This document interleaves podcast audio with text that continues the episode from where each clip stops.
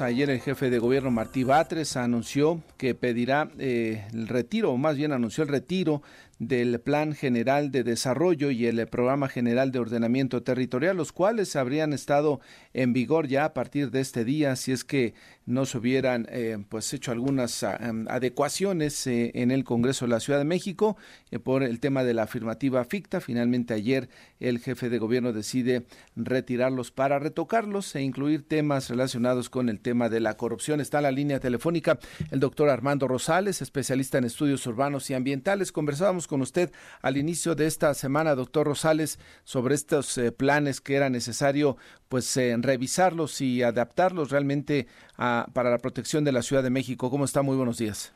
Pues buenos días. Y sí, en, efectivamente, el, ayer la, en la Gaceta del Congreso de la Ciudad de México se anunció ya su retiro oficial, se dan por concluidos estos asuntos.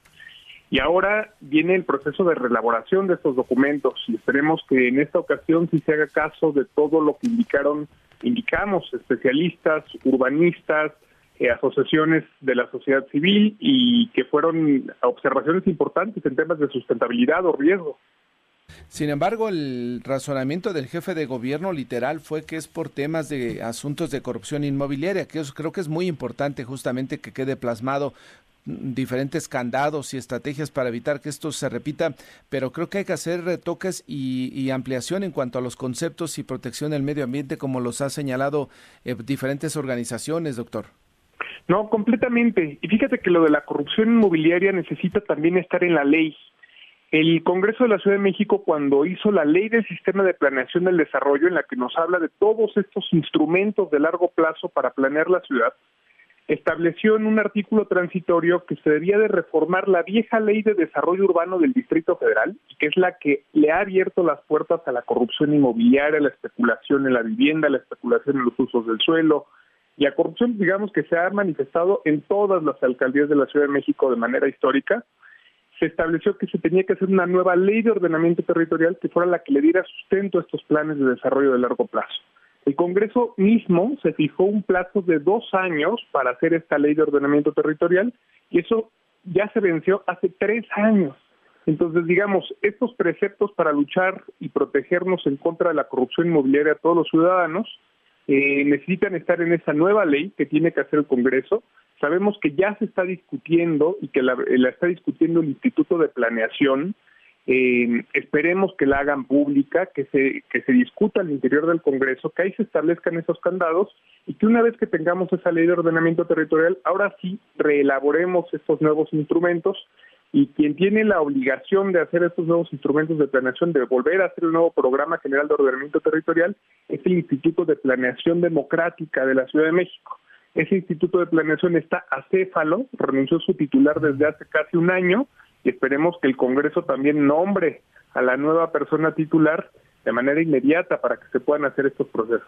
Sí, no nada más se trata de dejarlo o decirlo en el discurso, sino que tienen que los diferentes organismos relacionados con el tema pues estar bien integrados y además con eh, las normas bien establecidas en la ley, doctor.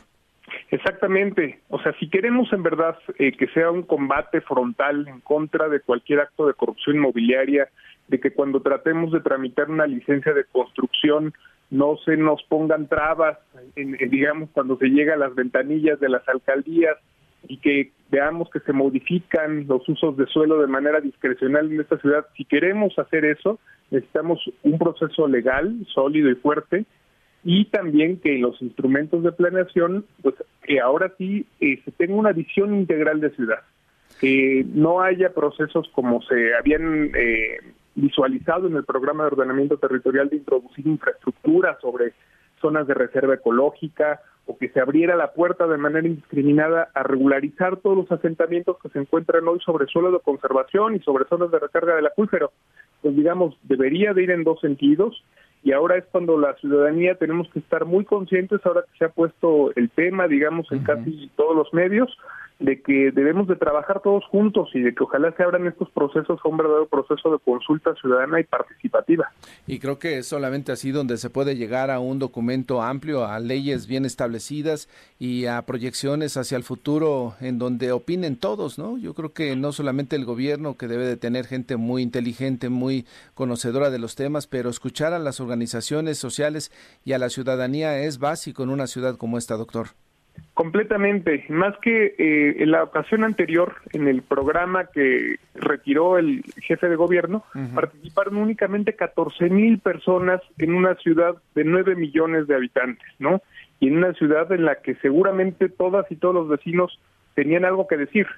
Eh, las protestas que se llevaron a cabo durante toda esta semana y que se habían llevado en los meses anteriores, hubo colectivos muy heterogéneos, desde la Condesa, la Roma, la Juárez, colectivos de vecinos, hasta de Xochimilco, Tláhuac, Nipalta, de pueblos y barrios originarios.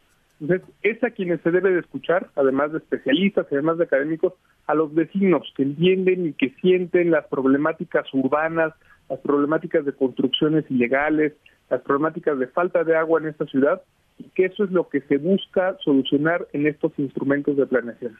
Pues doctor Armando Rosales, le agradezco la conversación. Seguiremos en contacto conforme vayan pues eh, saliendo estos temas en la discusión pública en los próximos días.